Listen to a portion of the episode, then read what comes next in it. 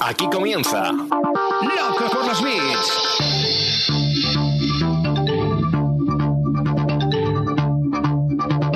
El podcast de e-commerce y marketing online de Emiliano Pérez Ansaldi.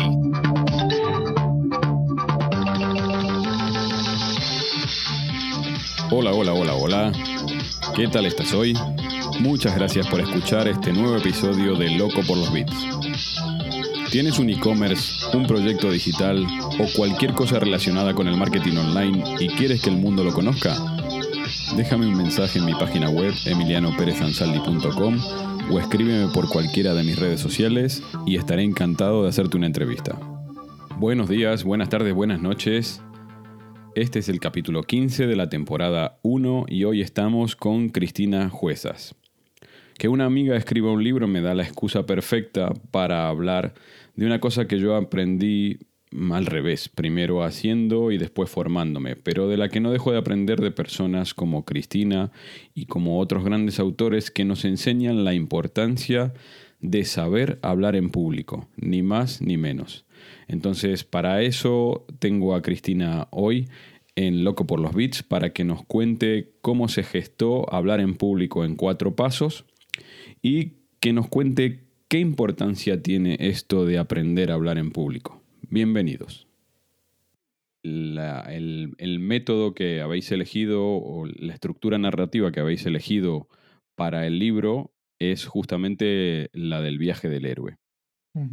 Eh, ¿Qué os aportaba mm, mejor o diferente a otras estructuras y, y por qué habéis elegido esta particularmente para el libro?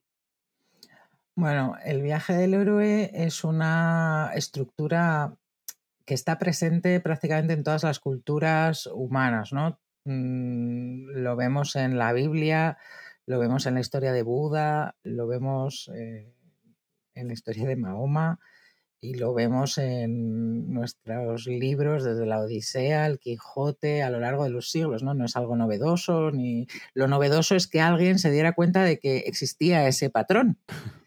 Pero, pero ya, todo lo demás es anterior. Pero lo seguimos viendo cada día en las series que vemos en la tele, desde La Casa de Papel, eh, Juego de Tronos. De hecho, en Juego de Tronos prácticamente todos los personajes tienen su propio viaje del héroe. Sí, es sí. A, a ese nivel bastante llamativo. Cuando además te das cuenta y dices, ¡ay! Tiene su viaje del héroe. Entonces, eh, yo creo que todos lo tenemos, todas las pelis de Disney, ¿no? Todos tenemos esa estructura en la cabeza, Aunque no sepamos ni Eh, cómo se llama, claro. aunque no sepamos ni qué es una estructura, ni qué es un patrón, ni nada. Pero cuando, ve- cuando vamos viendo una de esas series o leyendo uno de esos libros, esperamos de forma inconsciente el siguiente paso. El siguiente paso nos, nos va dejando ese héroe en su camino, eh, el siguiente punto listo para que nosotros recojamos. Es una especie de juego de pulso entre el que cuenta la historia y el que escucha o recibe la historia. Entonces, el viaje del héroe original, descrito por Joseph Campbell, eh, tenía hasta 17 pasos. Diferentes estudios, estudiosos del viaje del héroe a lo largo del, del tiempo, eh, los 12 pasos, pues los dejaron en. eh, los 17 pasos los dejaron en 12, hay otros autores que hablan de 8. eh, Total, que nosotros pensábamos que incluso se podría reducir a más, se podría simplificar más y utilizar como el esqueleto básico, primario de este viaje del héroe para que encajara en cualquier tipo de presentación corporativa. Y así es. Eh, dejándolo en cuatro pasos, que es básicamente el método que explicamos en el libro, nosotros partimos de un contexto cotidiano, nuestra empresa, por ejemplo, cualquier, eh, bueno, pues empezamos un proyecto nuevo al que nos enfrentamos, ahí surge un conflicto, ¿no? Tenemos que enfrentarnos a lo desconocido, un proyecto, un cliente nuevo, un, algo tecnológico o no, algo nuevo que tenemos que solucionar.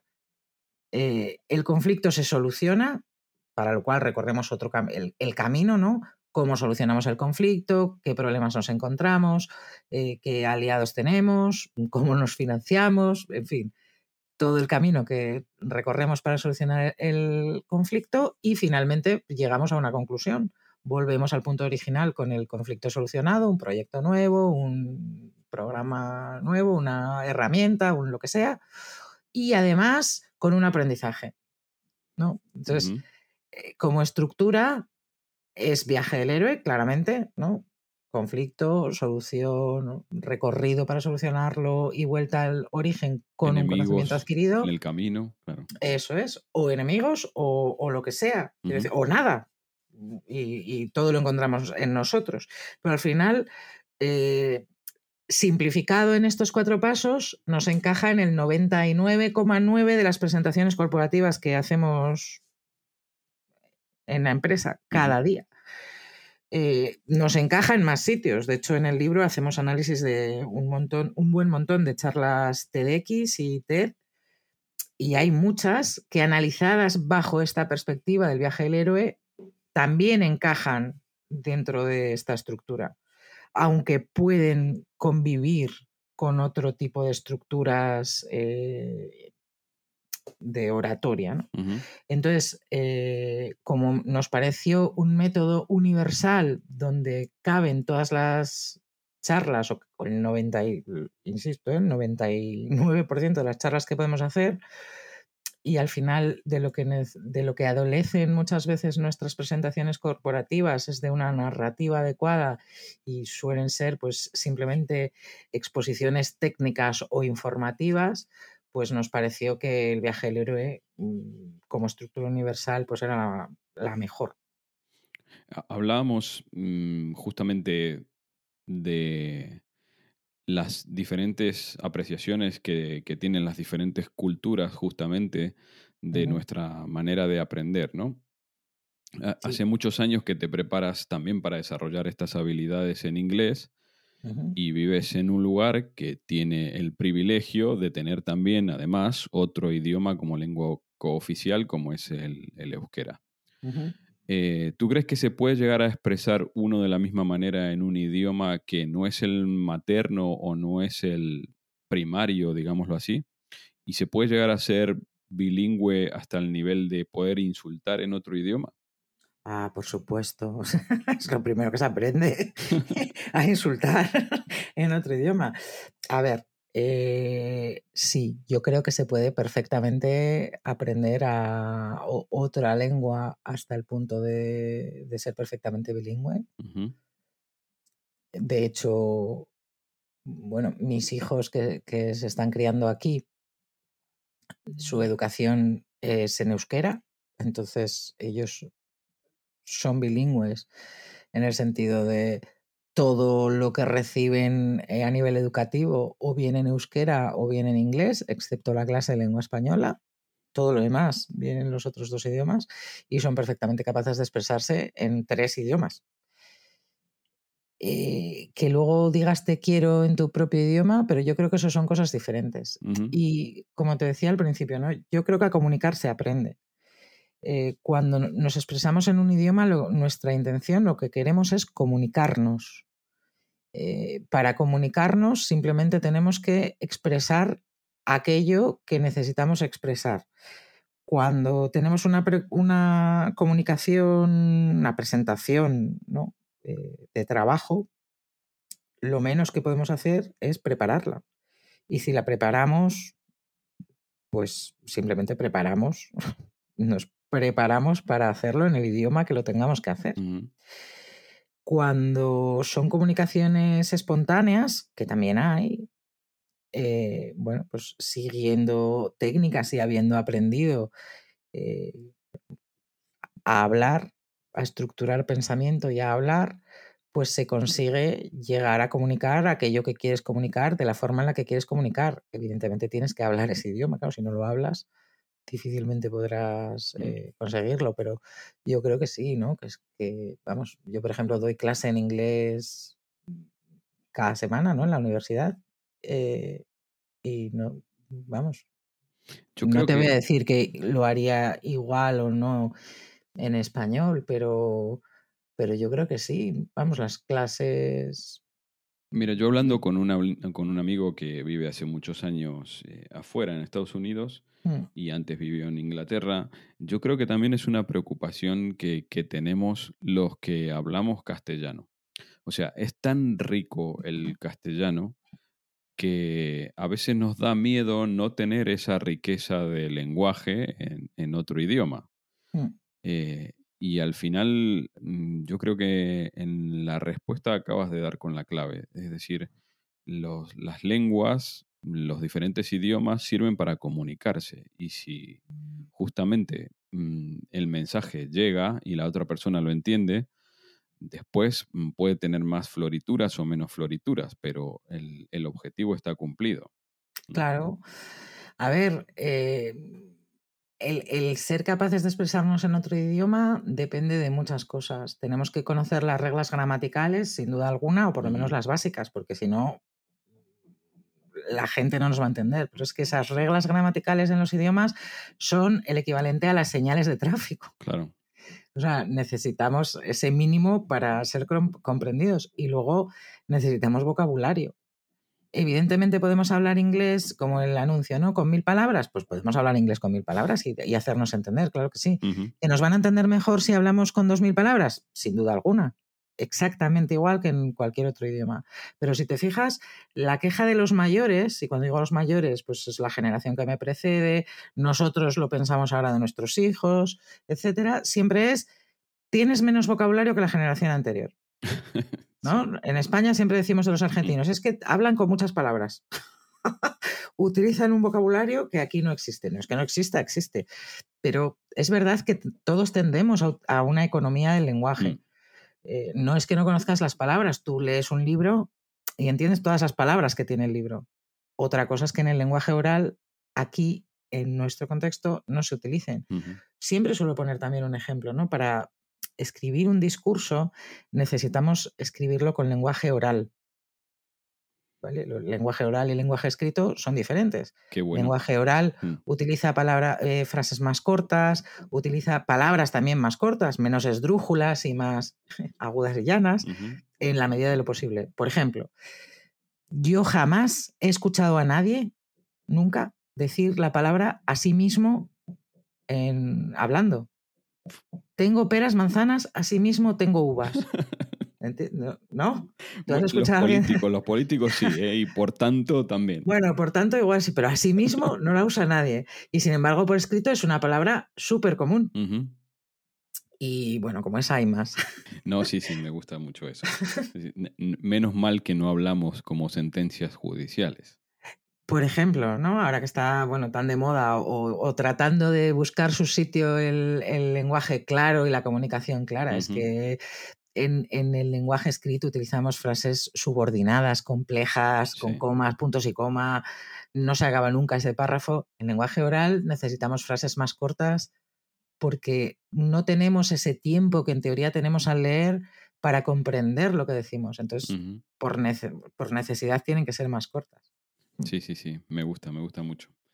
Em, siendo este un podcast para y por los fanáticos del mundo online, eh, justamente, ¿crees que Internet ha favorecido o perjudicado en algo la manera de adquirir esta soft skill de hablar en público?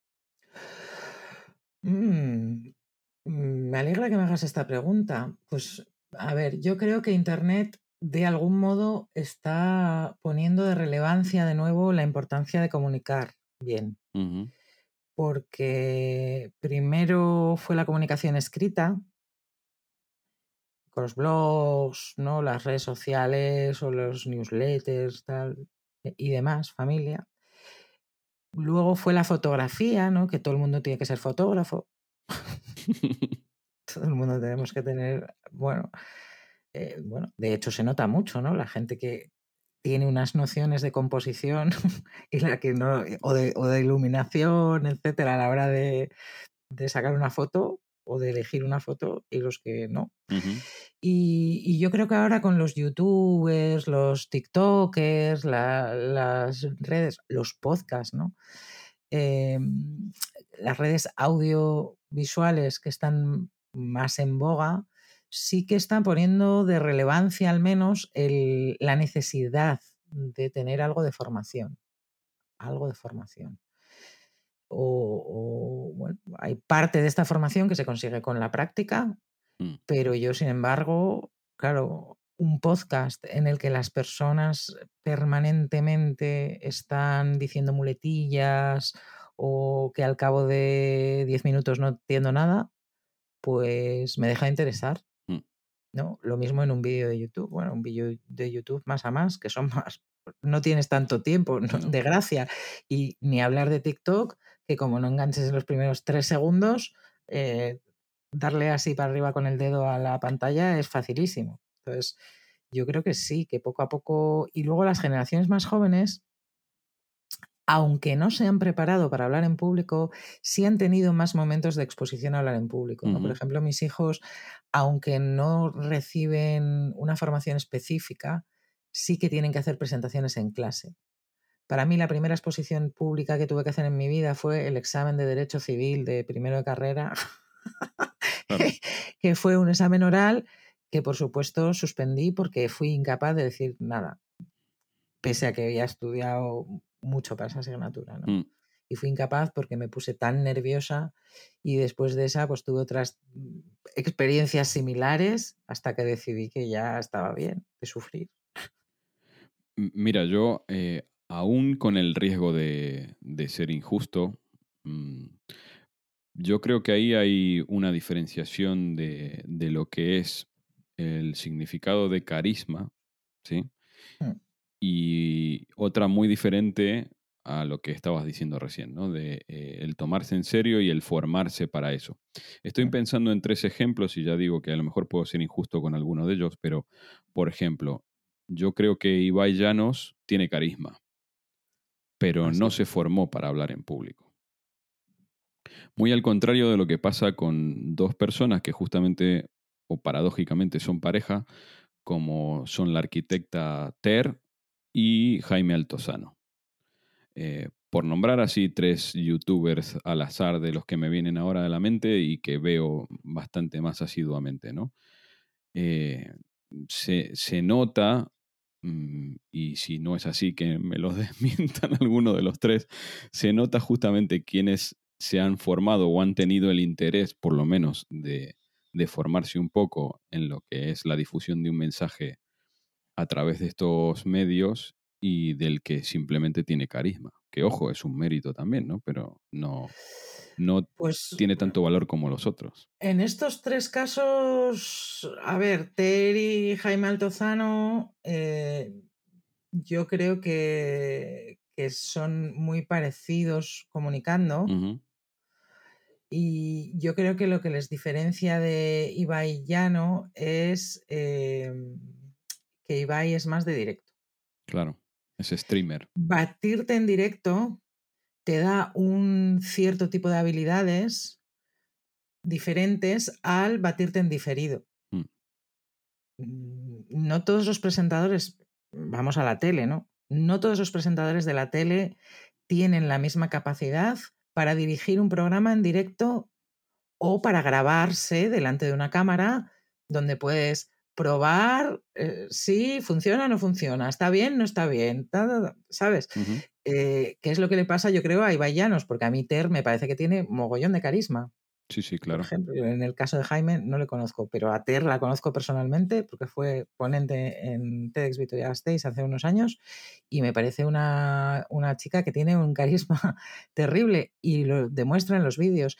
Pero es que las habilidades son diferentes. Es como si me dices, eh, ¿tiene más habilidad uno que corre maratones o uno que corre los 100 metros lisos? Pues bueno, pues es que no es lo mismo, es otra cosa diferente. O uno que hace natación o uno que hace ciclismo. Pues es que no es lo mismo. Ahora, uno que hace natación solo contra uno que hace triatlón. mm, Bueno, pues te diré, me parece más completo el que es capaz de hacer tres cosas, y no solo una. Pero yo creo que también en nuestro mundo cabe gente súper, hiper especializada en una cosa concreta, en, la, en esa cosa triunfa y es el mejor y es una bomba y engancha a todo el mundo, que luego quizá en algo más eh, bueno, enlatado, pues no encaje tanto. Pero yo creo que es lo mismo que con los, los periodistas ¿no? de la televisión a los que estamos acostumbrados. Hay gente que enlatada es maravillosa y hay gente que enlatada es eh, no, por favor. No, no, no. Y al revés, hay gente que en directo es buenísima y, y todo lo contrario. ¿Y tú crees que permea eh, al público en general que mira todos estos contenidos eh, en la necesidad de, de aprender a hablar en público? O sea, ¿crees que alguien ve esos vídeos y dice, hostia, qué bien que hablan estos? Yo quiero... Yo creo, sí, yo creo que hay un puntito ahí de imitación siempre. O sea, tú cuando tienes a alguien a quien admiras o cuando te gusta mucho un podcast o cuando yo, nos pasaba lo mismo en, en los tiempos de los blogs, ¿no? Que cuando te lanzabas a escribir tu propio blog, bueno, Yo pues por siempre envidia, había, claramente. Claro, pues ves a alguien que te gusta, ves otro que no sé cuánto, Sí. ves tal, y de repente dices, va, pues voy a escribir mi- yo el mío. Y, y te encuentras con una web vacía que tienes que empezar a escribir, ¿no? Y, que, ¿y qué hago? Y bueno, pues el, el primer mes sufres muchísimo y de qué escribo y de qué hago y de qué tal, y escribo mal y es horrible. Y cuando te acostumbras a tu propia estructura, le coges el tranquillo, ta, ta, ta, pues vas mejorando poco a poco, haces un curso de escritura para internet, haces no sé cuánto, copias las estructuras de los demás, bueno, lo que hemos hecho todos, básicamente. Sí, sí, sí. Yo creo que eso, en ese sentido, y traspasado al, audio- al audiovisual, eh, pasa un poco lo mismo. ¿No? De hecho, acaba de sacar eh, Oscar Bilbao un libro que se llama Los grandes secretos del vídeo eh, online, cuyo público, digamos, es streamers, blogueros, etcétera. En ese libro, pues destripa un poco lo que ahora mismo es la moda. O sea, hemos pasado de las fotos de. Hemos pasado primero del texto a las fotos. Las fotos y los vídeos de YouTube, ¿no? Super editados, eh, con unos formatos muy determinados, o al streaming, pero el streaming estaba como más para, para juegos o pa- para gente como muy friki. Con- perdón de la expresión, sí, ¿eh? sí. que No, cada uno no, tenemos claro. nuestros friquismos.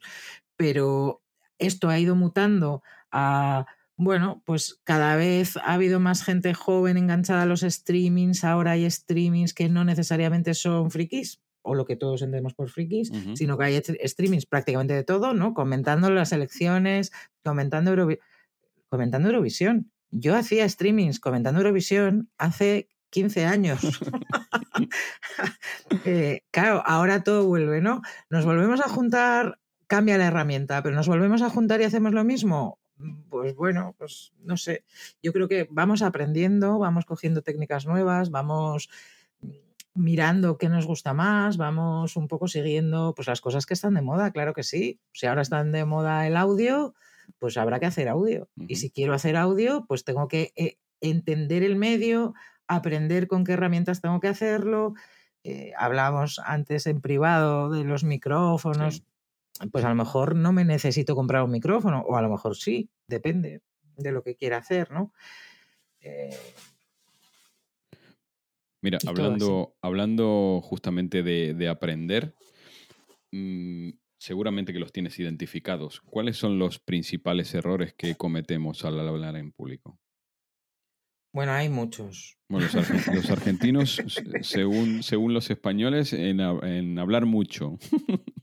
Bueno, divagar a mí me parece un error eh, importante. Mm. Divagar en general. Pero ¿cómo llegamos a divagar? No llegamos a divagar, o sea, no, no divagamos porque, porque sí. Divagamos porque no tenemos claro lo que queremos decir. Entonces, el primer error es no tener claro qué quieres decir. es fundamental. Fundamental. ¿Qué quiero decir? ¿Cuál es mi mensaje? ¿Cuál es mi idea? ¿Qué es lo que quiero decir? Eh, segundo error, no tener en cuenta a quién se lo estamos diciendo. ¿Quién es mi audiencia? ¿A quién se lo estoy diciendo? ¿Es lo mismo hablarle a tu colega que a tu madre? No, no es lo mismo. Tú no le hablas igual a un amigo que le hablas a tu abuela Mm. o que le hablas a un cliente. O a lo mejor sí porque el cliente es tu amigo, pero no le hablas igual, no. hablamos igual, no, no estructuramos la información de la misma forma. Entonces, ¿qué tenemos que decir? ¿A quién tenemos que decírselo? Y luego, pues los básicos de una mínima estructura. Una mínima estructura, una, te diría, una, hasta la posición al hablar es importante. Ujú. Ahora estoy encogida, ahora estoy recta. Y se nota en el tono que tengo, en la voz, en cómo soy capaz de vocalizar de una forma diferente. Podemos hablar también de muletillas. Las muletillas son esas palabras que decimos al principio, al final de una frase, que entorpecen. ¿Me entiendes? Por ejemplo, o este, que ese es muy argentino. Pero hay muchas más, ¿eh? Los españoles, por ejemplo, somos los reyes de empezar un de empezar a hablar diciendo bueno. Y ya. Vamos a ver. En Euskadi, por ejemplo, la reina es bueno, pues.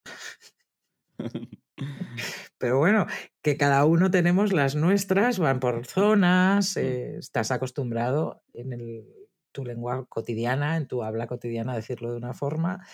Y por otro lado, son, te ayudan a romper el hielo. Pero las muletillas perturban muchísimo. Mm. Y cuando estás acostumbrado a escuchar a mucha gente hablando en público, eh, a la, segunda vez que escuchas una muletilla, eh, tu cerebro cortocircuita, pero si la escuchas cinco, ya solamente puedes escuchar las muletillas. Mm. aquí te voy a meter una, una meta pregunta en el medio con respecto a estas y que tiene que ver eso, obviamente, con mi deformación profesional hacia la publicidad, ¿no? Eh, a nosotros en la carrera durante todos los años nos meten las, las siete leyes de persuasión de Robert Cialdini, pero eh, en vena todos los años y en ellas habla de lo que es la diferencia entre simpatía y empatía. Una cosa es ponerse en el lugar del otro y otra cosa es entender el sentimiento del otro sin meterte en los zapatos de la otra persona. ¿no? Mm. Eh, y yo creo justamente que uno de los errores es tratar de tratar de entender al público como si fuesen todos la misma persona o como si ese público pudiese ser tú. Hmm. Y creo que es un error. O sea, eh, por ponerte un ejemplo, una persona que está hablando de la vacuna del COVID a cualquier tipo de persona, eh, tiene que igualar el mensaje para que esas personas lo entiendan. Mm, pero no puede ponerse en la situación de las personas que no conocen nada del proceso médico por el cual se desarrolló esa vacuna. No sé si soy claro. Sí, yo creo que sí. A ver, em, yo cuando... ¿Dónde está el límite? Esa es la pregunta. ¿Cuál es el límite? Cuando ayudo a preparar charlas o cuando preparo presentaciones o cuando preparo clases o lo que sea, al final tienes que bajar a tu buyer persona exactamente igual que en publicidad. Igual. es, ¿quién es mi buyer persona? A lo mejor tienes tres. Exacto. Vale, pues si tienes tres, porque tienes una clase de 30 personas y no todos son el prototipo del buyer persona 1, por poner un ejemplo, depende de lo larga que sea tu comunicación, o bien te, enfoca, te enfocas solo en uno, y a los otros dos, pues rezas, ¿vale? O, o, ¿qué es lo que yo suelo hacer? Eh, sobre todo si se trata de comunicaciones un poquito más largas, es buscar ejemplos que lleguen a cada uno de los tres colectivos a los que quiero llegar. El mensaje general está bajado al nivel del público 1, pero tengo guiños a los otros dos públicos, o a los otros tres, o a los otros lo que sea, ¿no? Y para mí es la única forma de ser persuasivo eh, cuando hablamos de un entorno más generalista. lo ideal sería que todo el mundo fuera estandarizado. Y... Sí, claro. Pero bueno, yo creo que exactamente igual que en Publi. Eh, cuando se trata de persuadir, mm, es que no hay más, más maneras de hacerlo. Mm, hay que hacerlo dirigiéndote exactamente a aquellas personas a las que a las que quieres llegar, a las que quieres tocar, les tienes que tocar la fibra a cada cada uno tiene que sentirse interpelado de forma directa, es que si no Mira, justo tiene que ver con la, con la próxima pregunta y es justamente qué cosas no pueden faltar en una exposición en público independientemente de, su, de su duración, ¿no? Bueno, yo voy a, aquí voy a ser un poco como el ajo. No puede faltar una introducción, la que sea. Hay diferentes formas de introducir un discurso de forma correcta, ¿no? Podemos empezar lanzando una pregunta retórica a la audiencia, podemos empezar con una cita eh, conocida por al menos parte de la audiencia o por una cita que sea sorprendente o por una historia personal. O una- hay formas de introducir. No pueden faltar nuestro cuerpo. Con, en oratoria siempre decimos que hay un número mágico que es el 3. ver, 3, ¿cómo es porque recordamos las triadas, las recordamos bien conjuntos de tres palabras, tres conceptos. Os voy a hablar de tres puntos más importantes para el punto 1, el punto 2, el punto 3. ¿Podría funcionar si hablamos de siete puntos? Podría funcionar, pero el 3 es como el número mágico. Mm. Entonces, dependiendo del tiempo, podemos dividir cada es uno de esos tres puntos en tres subpuntos, por ejemplo. Pero podemos quedarnos con ese el número 3 como un número mágico de referencia. Y una conclusión, que es dónde queremos llegar, qué es lo que quiero que haga mi gente, ¿no? ¿Qué es lo que quiero que haga mi audiencia después de que yo termine de hablar? Quiero que cambien de opinión con respecto a un tema, quiero que se levanten todos y salgan a correr maratones, quiero que compren un producto, quiero que cambien una actitud, ¿qué es lo que quiero? Que vean el mundo de otra forma, entonces tengo que decírselo. No puedo dejar, no puedo dar por hecho que saben lo que quiero que, que hagan, ¿no? Y que todo el mundo ha entendido lo que querías decir. Efectivamente, Mm. entonces hay que recapitular de algún modo y darles un poco masticado, no del todo tampoco, ¿no? Esto es un poco como las series. ¿Qué pasa en las series o en, o en el audiovisual? Si te lo cuento todo, entonces no te estoy tratando como un ser inteligente y debemos tratar a la gente como personas inteligentes que pueden dar por hecho cosas, que pueden intuir, que pueden descubrir, que pueden... A mí cuando descubro mensajes ocultos en las charlas me parece fascinante. Es, ¡Ay, lo he pillado! Era para mí, era para mí. Sí, sí, este era para mí, solo para mí. Pero bueno, es que funcionamos así Sí, también. claro. Sí, sí, sí. Eh, o guiños en, en alguna escena por detrás de una serie y todas esas cosas, claro. Eso es. sí. O, o, lo que tú dices, un guiño que a lo mejor está en una, mar, en una canción que suena, en una película que ponen en una tele que está pequeñita en un lado de la pantalla, Mm. eh, en un- una diapositiva, por ejemplo, nos puede dar muchísimo juego. Pero a mí en clase, y esto te lo digo, que casi me da esta vergüenza, eh, claro, yo doy clase a universitarios, universitarios que tienen poco más que mis hijos de edad, ¿no? Entonces, eh, a mis hijos les da mucha vergüenza que yo tenga TikTok, aunque no tengo muchos vídeos. Bueno, el año pasado, durante el confinamiento, hice mis pinitos, pero no, no, no, todavía no me, todavía no me lanzo. Y, y entonces les estaba contando por qué no tienen que considerar a TikTok una herramienta solo de entretenimiento, sino que hay más cosas detrás de TikTok. Y en un momento dado dije, oh no, oh no, oh no, no, no, no, no. Bueno, pues fue el cachondeo de toda la clase, porque de repente dijeron, ah, pues sí, sí, esta señora mayor tiene TikTok, ¿no? O sabe lo que es un meme. Pues claro que sé lo que es un meme, o sea, mi generación se los inventó. no, no vayáis ahora de es que yo soy, ¿no? Entonces ese tipo de guiños, según dónde, el humor, por favor. El humor es Eso. fundamental. El humor es universal. Hay humor universal. Hay humor universal. Mira, por ejemplo, lo de oh no, no, no, Claro. es universal. e- esas, esas tres partes fundamentales y, y el humor. Me quedo con eso, ¿eh? Me quedo con Sí. eso. Sí, sí. Vale. Eh, y bueno, a ver si, no sé si le podemos poner humor a, a la siguiente pregunta. Es, ¿Qué consejos básicos le darías a una persona que tiene que enfrentarse a una reunión para conseguir un trabajo? Ahora, bueno, de forma presencial o ahora por, por videollamada. Hablábamos al principio, eh, yo creo que fuera de micrófonos, que eso, que todas las mm, comunicaciones entre personas al final son una exigencia de hablar en público. Una reunión de trabajo, bueno, todavía más.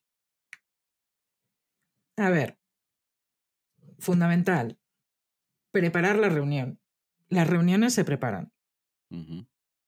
Parece una tontería, pero una reunión de trabajo se prepara y se puede llegar a preparar mucho, tanto como para, bueno, prácticamente que todas las respuestas, que todas las preguntas que te vayan a hacer, tengas una respuesta prepensada. ¿Cómo se consigue esto? Bueno, ahora mismo hay recursos online suficientes y sobrados para, para poder preparar algunas de las preguntas que nos puede costar más trabajo contestar, pues las del tipo eh, cuáles son tus principales defectos, dónde te ves dentro de cinco años, dónde te ves dentro de diez años, no es que son esas preguntas las hacían hace 20, hace 30, hace 5 y hoy. Eso es, mm. ¿cuánto quieres ganar? ¿Qué es lo que esperas de tal? ¿Tienes alguna pregunta que hacernos? Que siempre solemos decir, no, no, no mm. tengo ninguna, lo tengo todo muy claro. No, lo tengo todo muy claro, no. Entonces, ¿qué preguntas puedo hacer y qué preguntas mejor no hago en esa entrevista? Preparar la reunión, saber con quién vamos a, a, tener la reunión, para qué empresa, a qué se dedica la empresa, quién es quién en la empresa. Tenemos LinkedIn, ahora podemos mirar. Tenemos información por un tubo. ¿Cuál es el estilo de la empresa? Mm. ¿No? Si yo voy a hacer una entrevista de trabajo para una empresa de, yo qué sé, que, que, su estilo es totalmente informal, pues a lo mejor no voy a ir vestido de traje, chaqueta, corbata, zapatos, tal a la entrevista y tengo que ir con un estilo más informal, porque es lo que esa empresa pide.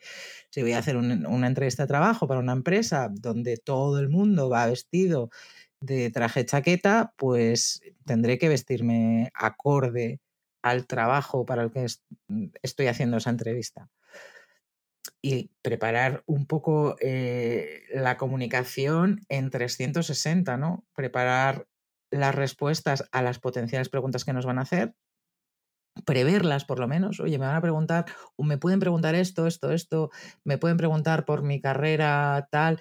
Tengo un lapsus aquí de un año que estuve haciendo un viaje por el mundo. ¿Cómo, puedo, cómo lo explico? Dentro del contexto vital, cómo lo explico dentro del contexto de mi carrera, etcétera, aspecto eh, personal, ¿no? El físico, etcétera, y sobre todo también online, cuidar eh, la iluminación, que nos dé la luz de frente, si no tenemos un aro de luz, pues conseguirnos un par de flexos para ponerlos en los lados de la mesa, no hacer la entrevista de trabajo en la cocina, o sea, cuidar un poco el espacio, qué es lo que tenemos detrás, el, audio, ¿no? Es tan importante tener el menor ruido posible, conseguirnos unos cascos, o si no conseguimos unos cascos, pues que no haya ruido, que se nos escuche bien.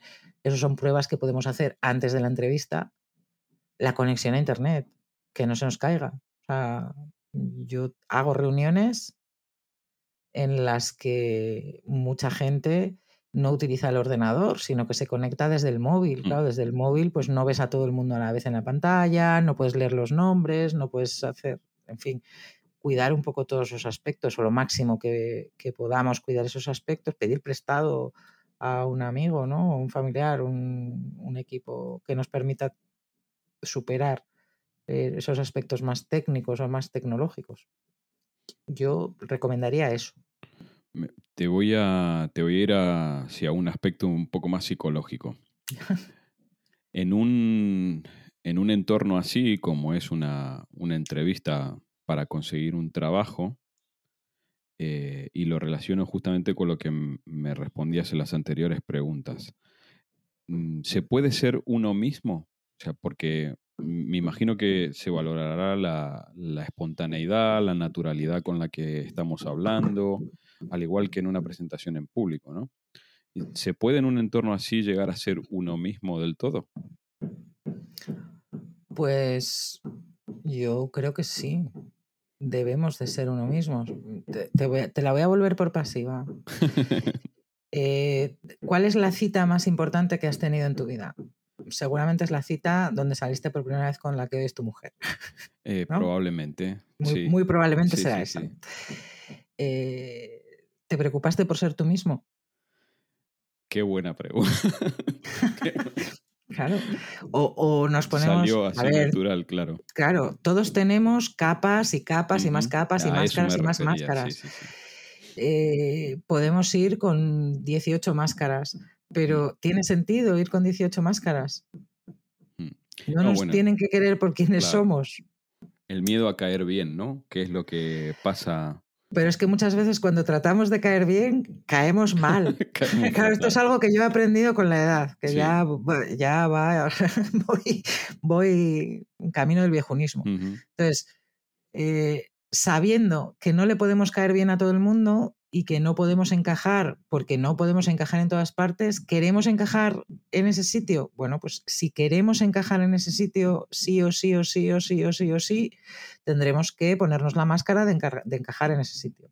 Y entonces, no te digo ser otras personas que no somos, pero todos tenemos capas, ¿no? Todos podemos ser uno y trino o ser más de una persona. Eh, bueno, tendremos que camuflarnos bien porque como nos haga entrevista a un psicólogo, o sea, una entrevista, a mí me hicieron una vez una entrevista de trabajo, que por cierto me cogieron, que duró seis horas. Hostia. Seis horas. Una entrevista en la que hubo test no solo psicotécnicos, sino de otro tipo, que tuve que redactar no sé qué, hacer una presentación, luego me entrevistaron dos psicólogos, uno tomaba notas mientras el otro me hacía las preguntas, luego se turnaron, luego no sé qué, bueno, fue una cosa que yo dije, no sé lo que va a salir de aquí. vamos, me habéis hecho la 340 así. Eh, bueno, pues es que si te tocó una entrevista de trabajo de esas, locurita, entonces es muy difícil camuflar tus propias capas eh, hasta el punto si te hacen una entrevista tan, tan exhaustiva como esa, no sé. sí, sí, sí. Yo volvería a la primera pregunta. ¿Necesitamos no ser nosotros eh, en una entrevista de trabajo? No sé. Yo creo que no, que necesitamos ser nosotros dando nuestra mejor versión. Bien, bien. Buen consejo, buen consejo. Eh, Chris, mm, por último, y, intentando agradecerte lo más posible con esta, con esta pregunta, el, tiempo que me has dedicado. Eh, ¿Qué consejos, además de obviamente leer el libro, eh, y fuentes recomendarías para alguien que quiera mejorar sus habilidades para hablar en público? Sea, alguien que no tiene ni idea. ¿eh? Alguien que no tiene ni idea. Mira, yo eh, hace 10 años me tocó dar una charla, ni siquiera era una charla, tenía que decir una frase delante de una audiencia grande y lo pasé tan mal que decidí tomar medidas. Y entonces me apunté a un club de oratoria que había en Vitoria casualmente, porque Vitoria no suele ser la ciudad donde hay cosas, ¿no? No suele ser el sitio del, mundo donde hay, donde pasan más cosas, aunque bueno, estamos trabajando en ello. Eh, y este club de oratoria pertenece a una organización internacional con más de 16.000 clubes en el mundo que se llama Toastmasters. Toastmasters, como tostada, bueno, o brindis en inglés, significa brindis en realidad. Eh, esta organización dentro de, bueno, dentro de España tiene más de 100 clubes y estamos presentes en prácticamente todas las ciudades principales. Em, y esta organización, vamos, a, mí me ha transformado no solo profesionalmente, sino personalmente. O sea, a mí aprender a hablar en público me ha cambiado la vida. Soy una persona muchísimo más segura de mí misma porque hablar en público es un superpoder sé que si le tengo que decir algo a alguien, soy capaz de decirle exactamente lo que quiero decirle. Y no andarme por las ramas ni a ver cómo se lo va a tomar. He aprendido a ser asertiva, a decir las cosas de una forma tranquila, pero decir las cosas cuando pasan, en el momento que, que muchas veces hay que decirlas para evitar conflictos. Entonces, ya no recomendar esta organización como tal, que es la que bueno, a mí en concreto me ha servido, sino que busquen, que busquen ayuda, que en otras hay otras organizaciones, pueden hacer cursos más cortos, etcétera. Bueno, los cursos cortos están muy bien siempre y cuando haya una práctica. Hablar en público es un poco como mientras estás aprendiendo, al menos como ir a como entrenarte para hacer un deporte. Cuando estás de correr se te nota, ¿no? Si no estás de correr, pues no eres capaz de correr más de un kilómetro o más de dos. Sin embargo, si estás entrenado, pues se nota mucho a la hora de hablar. Que busquen que por precios muy, muy, muy económicos eh, pueden encontrar lugares donde practicar, donde aprender y, que busquen oportunidades de hablar. Hablar en público, insisto, es algo que se practica. Y tenemos oportunidades de hablar todos los días, o casi todos los días. ¿Las aprovechamos? Mm, casi nunca. Casi nunca. Mm. Nos quedamos callados porque no voy a ser yo el que hable, ¿no? Que se me va a ver. No voy a ser yo el que diga. Esto también es cultural, pero no voy a ser yo el que. ¿Cómo voy a hablar yo? Yo que no sé, ¿no? Entonces, cuando sabes, de repente se abre otro mundo diferente. Hay muchos mundos en este mundo. Eh, que busquen, que busquen donde, donde formarse y que adelante, que muchas de las personas que hoy sabemos hablar en público no nacimos aprendidas. Mira, otro ejemplo que yo suelo poner, ¿no? O que la gente me suele preguntar es, ¿el orador nace o se hace? Mm, ¿no? Porque hay gente, Obama nació hablando así. Y mi respuesta siempre es, no. Obama no nació hablando así.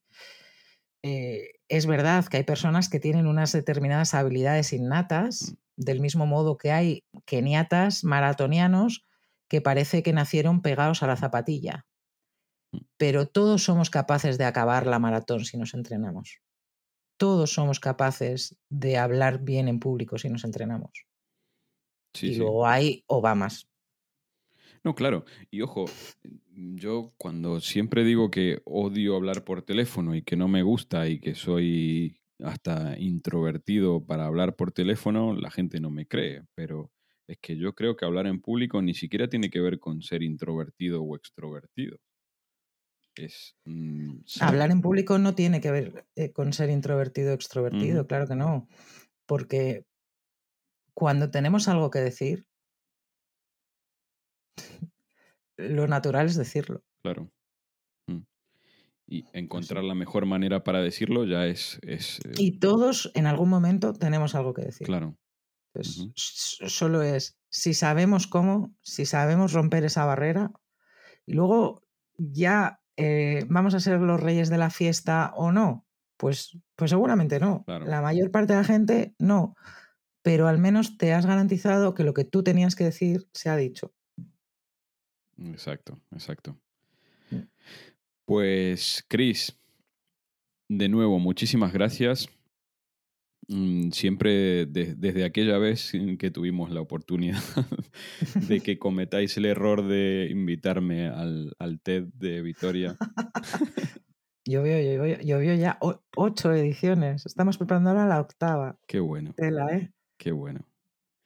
Eh, sí. ya eso, desde aquella época en que me habéis puesto en el, en el brete monumental de, poner todos los conocimientos justamente para hablar en público de, en negro sobre blanco, que eso, que no, no, dejo, no dejo de aprender eh, de, tus habilidades justamente. Eh, yo creo que yo creo que el, el, mundo tan globalizado como está nos obliga a, a mejorar esta, esta soft skill que hablábamos también fuera de micro, que cada vez va a ser más necesaria. No es una habilidad que, que tenga obsolescencia programada y entonces que cada vez va a ser más falta que la gente sepa comunicarse y comunicarse bien con sus pares. Sí, yo, vamos, te agradezco infinito que me hayas dado esta plataforma para divagar un rato. No, era más que para eso. ¿eh? que siempre está bien. Sí, sí, hablar, hablar, hablar. bueno, hablar contigo, que siempre es un placer también, ¿no?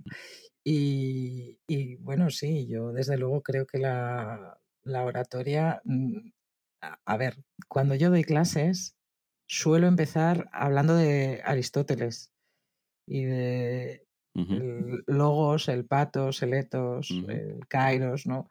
Eh, es, Aristóteles es del año 400 y pico antes de Cristo. Estamos hablando de 25 siglos nos contemplan y seguimos hablando de letos, el logos y No existía YouTube, chicos. No existía nada de esto. No existía el mundo tal y como lo conocemos, ¿no? Entonces, mm, yo creo que es atemporal y que si miramos a los, los, maestros del pasado, ¿no? a Quintiliano, Aristóteles, los romanos, los griegos, tal, eh, hablaban de las mismas cosas que seguimos repitiendo hoy. La importancia del mensaje, la importancia de los recursos retóricos, no hemos hablado mucho, pero hay los que estudiamos en lengua, cuando estamos en la ESO, cuando estamos, bueno, en mi época no había eso, pero es lo mismo. Eh, las, metáforas, la parábola, eso es, las metáforas, las ironías, las anáforas, todos esos recursos retóricos son oro, son joyas. Todos los grandes discursos de todos los grandes eh, que nos llegan. Todavía la semana pasada veía uno de José Sacristán maravilloso, maravilloso, agradeciendo un premio. ¿El de se equivocaron? Volvemos a Obama. Sí, se equivocaron es maravilloso. sí lo escuché. Maravilloso, hablando de su abuela, anécdotas personales, que al final los recursos son los mismos. el de Greta de hace un par de años en la ONU, eh, How dare you, ¿no? How dare you todo el rato, How dare you, How dare you, una anáfora del libro. Mm. del libro. ¿Por qué nos engancha ese discurso? porque le salía de las entrañas y por el How dare you. Y todo lo demás, no te acuerdas lo que dijo. Pero el cómo os atrevéis, cómo os atrevéis, cómo os atrevéis, lo tenemos eh, grabado aquí. Pues esos recursos ya nos los eh, contaban los romanos. y ahí lo dejo. Pues, Entonces, los youtubers tenemos que aprender de los romanos. Sí. Pues sí. Y está bien que sea así. Sí. Cris, nuevamente, muchísimas gracias. Te mando un fuerte abrazo. Eh, a ti un besote gigante. Espero que eso, que nos podamos volver a ver en público para hablar. Ay, sí, sí, por favor. Ya, nos inventamos cualquier excusa y lo arreglamos fácil. Eso es. Eso es. Un beso grande, Cris. Lo Muchas mismo gracias. para ti. Cuídate. Chao. Y hasta aquí nuestro episodio de hoy. Espero que lo hayas disfrutado tanto como yo. Muchas gracias por tus likes en todas las plataformas de podcasting. Te espero en el próximo episodio de Loco por los Beats. Me parece que se nos ha acabado la batería y esto llega a su fin.